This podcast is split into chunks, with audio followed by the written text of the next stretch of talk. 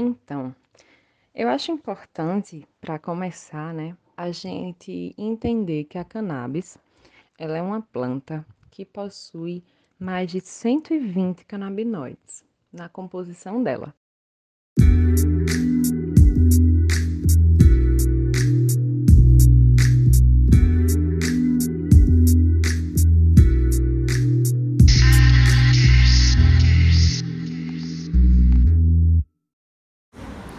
Muito bem-vindos e bem-vindas ao podcast do Colégio Ateneu Norte Rio Grandense, o Atencast.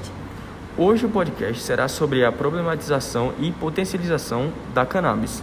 Com Cristina Diogenes, formada em Ciências Sociais, mestre em Antropologia Social pela UFRN, participou de várias palestras e eventos relacionados ao antiproibicionismo, estudou a vida de mulheres com artrite reumatoide no mestrado, buscando compreender como elas vivenciam a doença, o que mudou e quais tratamentos elas estão utilizando. Além disso, também é massoterapeuta formada pelo FRN. Estuda e aplica técnicas da medicina tradicional chinesa, agregando os conhecimentos das ciências sociais ao cuidado do outro. Hoje está terminando a licenciatura em Ciências Sociais e faz estágio no Ateneu. Olá, bom dia Cristina. Eu me chamo Heloísa Helena e eu tenho uma pergunta para você. Quais são os benefícios e os malefícios que o uso da cannabis pode causar no nosso organismo? Bom dia a todos, todas e todes. Queria agradecer o convite para participar da Tencast, parabenizar vocês por esse podcast maravilhoso. Então, eu acho importante, para começar, né, a gente entender que a cannabis ela é uma planta que possui mais de 120 canabinoides na composição dela. Mas a gente fala principalmente de dois, do THC e do CBD. Essas substâncias, elas é, interagem com o nosso corpo como neurotransmissores. Isso elas se ligam com células nervosas do nosso corpo que tem receptores desses canabinoides. A gente tem no nosso corpo um sistema chamado endocannabinoides, que ele é um sistema de regulação do corpo. Então, é, quando a cannabis entra em contato com o corpo, ela tem algumas ações de regulação. Isso é, ela diminui a dor, regula o apetite, né? Tem alguns efeitos em relação ao sono, a respostas imunológicas. Então, quando a gente fala sobre os benefícios da cannabis, eh, a gente encontra várias pesquisas, né, e várias, é, vários experimentos com pessoas que nos mostram esses efeitos, né? Então, tem efeitos em relação ao alívio da dor crônica, provocada pela artrite e fibromialgia. Tem a diminuição da inflamação em doenças como a síndrome do intestino irritável, né, por causa desse efeito regulador que a cannabis tem no, no organismo. Tem também o alívio de náuseas, né, de enjoos em pacientes que estão fazendo quimioterapia. Tem a questão do estímulo do apetite é, em pessoas com AIDS ou com câncer. É, tem muitos estudos em relação a convulsões em pessoas com epilepsia, inclusive em crianças. E, assim, realmente existem várias, vários estudos né, e vários benefícios relacionados a isso. Em relação aos malefícios, a gente precisa é, considerar que por ela ser fumada, então tem o efeito do, da fumaça né, em si nos pulmões, que sim, pode ter um risco em relação a câncer de pulmão, né? Mas é o que minha avó dizia, né? Tudo demais é muito. Então, é o excesso, né? O, o uso prolongado durante muitos anos e um consumo excessivo, né? Aumentam a possibilidade de você adoecer né? É, existem também alguns alguns efeitos que são, digamos assim, mais comuns, né? Que é a secura na boca, na garganta, a vermelhidão e a irritação dos olhos. Tem, ao, tem um efeito relacionado ao aumento da frequência cardíaca, então é importante a gente se conhecer né, nesse processo. Se tem um problema no coração, pode aumentar a frequência cardíaca, pode ser prejudicial. Né? Se é, eu tenho um quadro de depressão, de ansiedade, pode potencializar esse quadro de depressão e de ansiedade. Mas também, em contraponto, tem estudos em relação ao uso da cannabis como efeito antipsicótico. Isso é ajudando no tratamento de depressão e ansiedade. Então, tudo é uma questão de quantidade, de dosagem, né, do cuidado, é, de onde você está usando, com quem você está usando, né? Enfim, utilizar em locais calmos, né? Evitar situações de conflito. Evitar uso se você está deprimida, triste ou com ansiedade, porque ela vai potencializar aquela, aquele estado mental né? Então, é, é importante o cuidado em relação ao uso da cannabis, né? Não é para ser usado de maneira indiscriminada, porque cada coisa, é, cada pessoa, né? Desculpa, porque cada pessoa vai ter um efeito, vai ter uma relação com a planta, né? Com esses psicoativos e é, tem a questão do desses psicoativos que a gente está falando, dos canabinoides. O THC, ele tem mais essa função do bem-estar, né, da mudança do humor e tal, e o CBD tem essa função de analgesia, de, é, melhorar, de melhorar essa questão da, da náusea. Então, são é, substâncias que elas realmente vão mexer com o nosso corpo, né? Então, cada corpo vai reagir de uma maneira, dependendo da situação, dependendo do local, dependendo de qual é, planta, né, você vai estar tá usando. Se você está fazendo uso medicinal, então Provavelmente você vai estar usando um óleo que as quantidades de CBD, as quantidades de THC, elas vão estar sendo reguladas. Então, tem essa diferença entre o uso medicinal e o uso recreativo. Né? O uso medicinal, ele tem uma quantidade de 0,2% de é, CBD e de THC dentro da sua composição. Então, isso faz com que é, aquele efeito no corpo seja apenas medicinal, entende?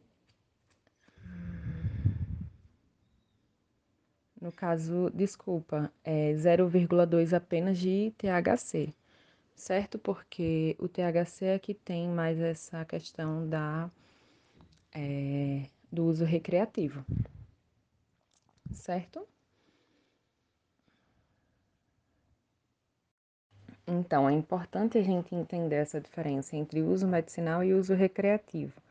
No uso medicinal, existe uma limitação do THC, que é, esse é um composto que é mais voltado para essa para esses efeitos que a gente chama de uso recreativo, né, que é essa sensação de bem-estar, de relaxamento, né, e tem uma quantidade maior de CBD, que é um psicoativo, né, que é uma substância mais voltada para essa regulação do corpo, a regulação dos sistemas, para a diminuição da dor, para o melhoramento de náuseas, para o melhoramento em relação a convulsões. Então, é importante a gente entender isso, que o uso medicinal, ele também é, atua, né? Ele também regula a própria substância que vai estar sendo consumida e a quantidade dela, né? Então, é importante a gente entender isso quando a gente fala sobre os benefícios da cannabis, né? Como que essa substância também ela é utilizada quando se fala em uso medicinal. Olá, bom dia. Me chamo Raíssa e eu também tenho uma pergunta para você. O uso da cannabis pode levar ao vício? Se sim, quais são os efeitos negativos? Existem muitas pesquisas em relação a isso e é, os dados são que entre 6% a 12% dos usuários eles desenvolvem o uso compulsivo da maconha. Apesar desse número ser metade das taxas de álcool e tabaco, é, é importante a gente saber que existem efeitos negativos que podem estar relacionados né, com a maconha. Então vamos lá. A perda de memória, principalmente a memória a curto prazo, né? Quando a pessoa está sob efeito da maconha, ela é afetada.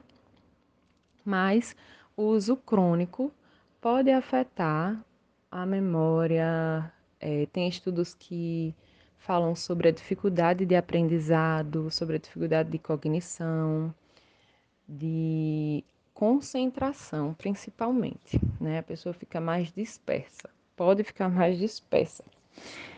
Outra questão é sobre as doenças é, psicológicas. Então, se a pessoa já tem uma doença psicológica e faz uso recreativo da maconha, ela pode aumentar, né, potencializar os sintomas psicóticos, né? seja ela as paranoias ou até comportamentos violentos, né, alucinações, elas podem ser potencializadas pelo uso da maconha de maneira recreativa, né? Porque, como a gente já falou, tem estudos em relação a tratamentos de transtornos psicológicos com a maconha, mas sob o uso medicinal. Então, é, quando a gente fala nessa questão do uso recreativo, né, principalmente para pessoas que têm algum transtorno, entra a questão da quantidade, né? As pessoas vão usar de maneira indiscriminada, consumir o quanto elas quiserem, não vão estar tá sabendo o que é que elas estão consumindo de fato, se vai ser THC, CBD, né? Então, isso pode de fato é, aumentar esses sintomas dos transtornos psicológicos e realmente precisa ter cuidado em relação a isso. Outra coisa é em relação ao sistema respiratório, né?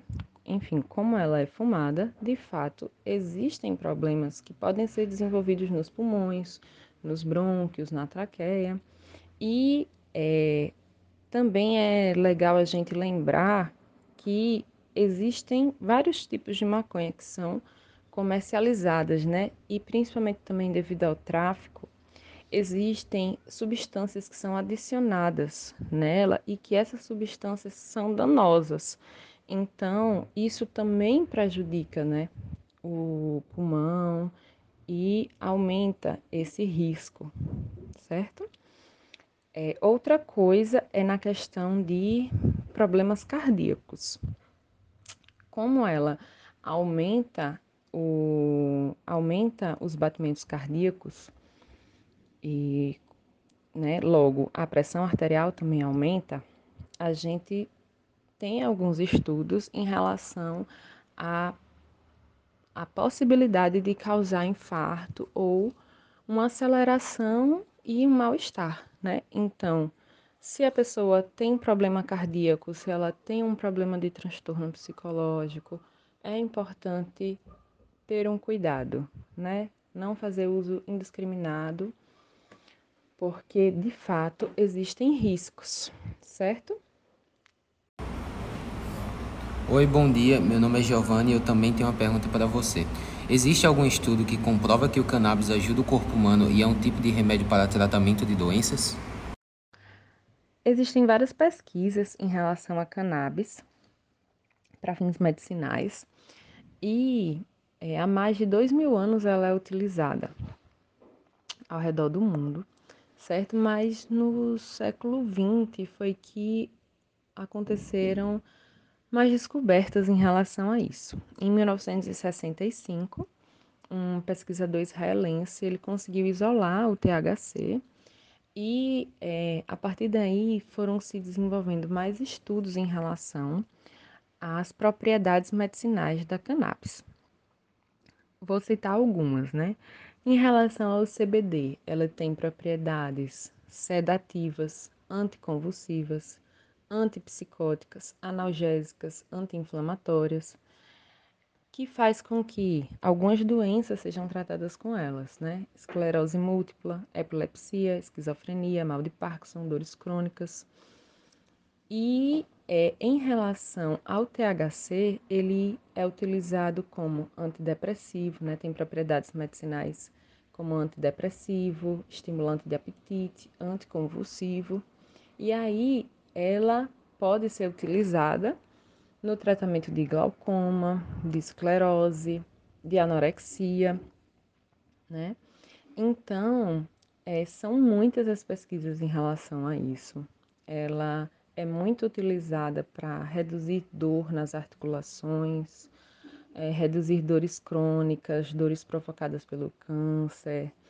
É, também é utilizada em tratamento psiquiátrico, na diminuição de níveis de estresse e ansiedade é, em pacientes que têm dificuldade de dormir.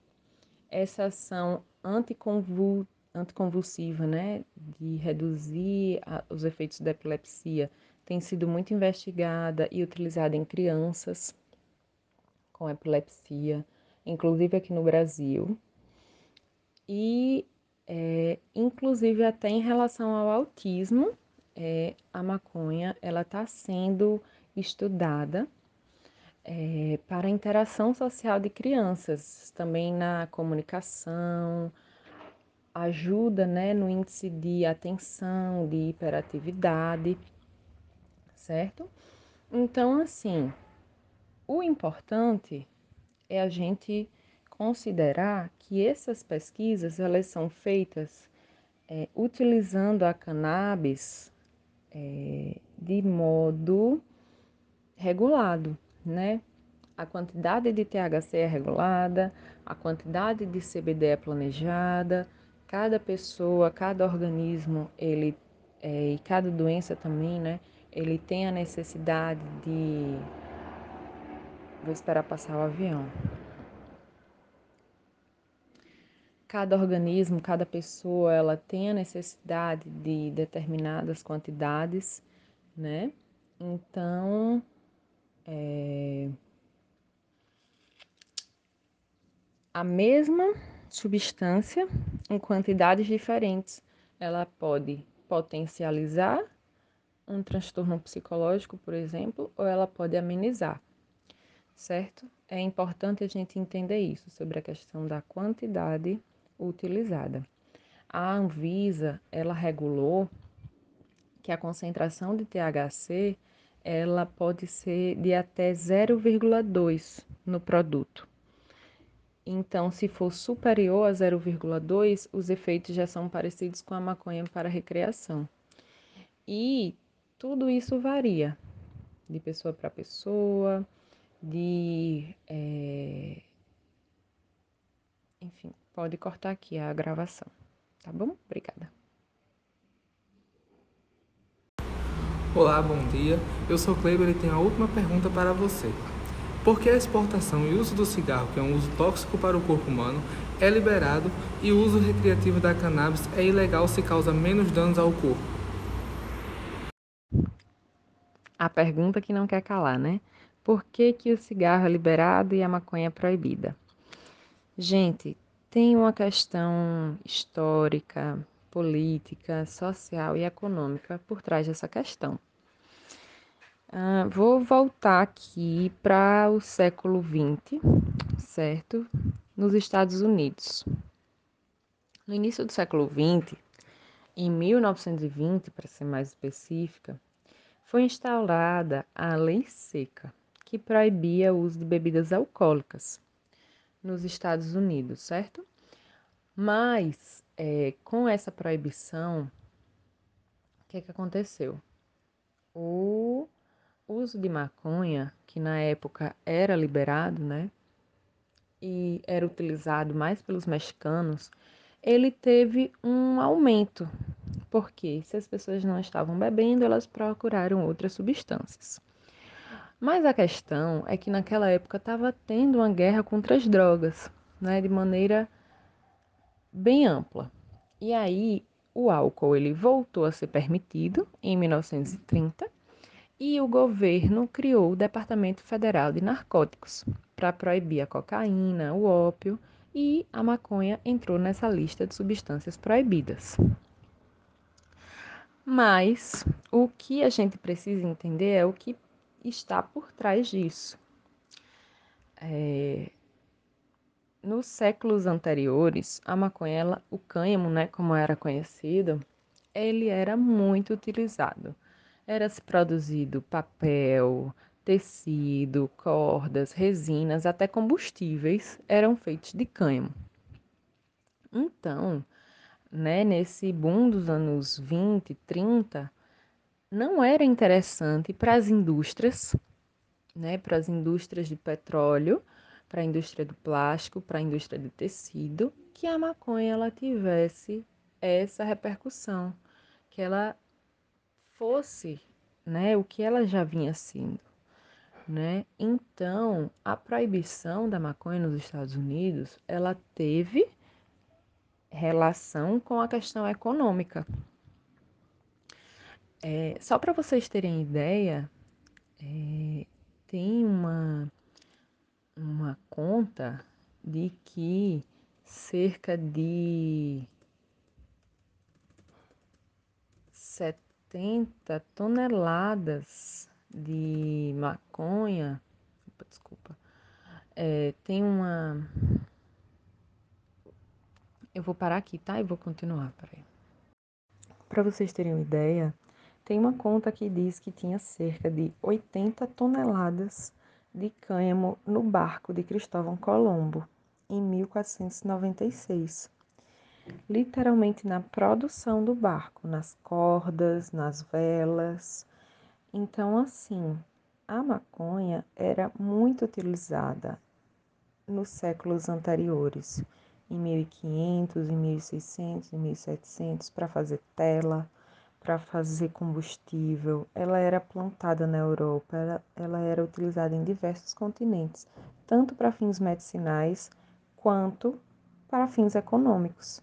Né? Ela, de alguma maneira, também colaborou no processo de colonização da América. E no século XX, com essa guerra antidrogas, né? E por essa, por ela estar afetando as indústrias que estavam em expansão, ela entrou na lista de substâncias proibidas. E aí a gente tem que ver também a questão social que está por trás disso. Nos Estados Unidos eram os mexicanos que estavam utilizando. Aqui no Brasil eram escravos, pessoas escravizadas ou indígenas. Então, a marginalização da planta tem a ver com a marginalização das pessoas. Aqui no Brasil, em 1830, tinha uma lei que, que botava na cadeia, né, que prendia as pessoas que fumassem maconha. Então, a marginalização da planta está ligada com a marginalização de determinadas minorias, ditas minorias, né, de grupos sociais que foram marginalizados ao longo da história. E aí isso é, nos afeta até hoje, né? A relação da maconha com o negro, com o indígena, com o mexicano, com o africano, ela faz com que seja gerado um preconceito histórico em relação à planta as pessoas elas não compreendem esse esse tempo, né, esse lapso temporal que aconteceu. Durante dois mil anos de história, ela foi utilizada, né, ela foi utilizada na Índia, ela era utilizada no budismo, ela era utilizada no hinduísmo, em determinadas correntes. Ela foi utilizada amplamente na Europa, ela era utilizada pelos egípcios. Ela era liberada, né, permitida até pouco tempo, até o século XX nos Estados Unidos, mas devido a todas essas questões que a gente está trazendo, ela foi proibida. E aí a gente muitas vezes não tem noção né, da história que está por trás de tudo isso e acaba vinculando a planta a um preconceito social, a um preconceito racial né? E a falta de informações, que às vezes chegam distorcidas em relação à planta, né? Então, isso era um pouquinho do que eu queria trazer sobre isso. É... São, é um processo histórico que a gente vive, né?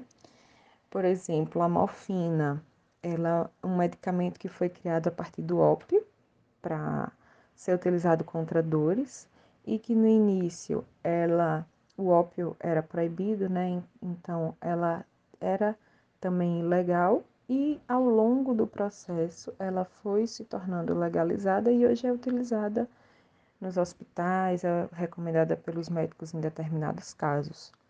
Então, a maconha medicinal, ela hoje ela tem uma regulação aqui no Brasil, né, para uso da maconha medicinal. E o que dificulta é, a prescrição é justamente a concepção dos médicos.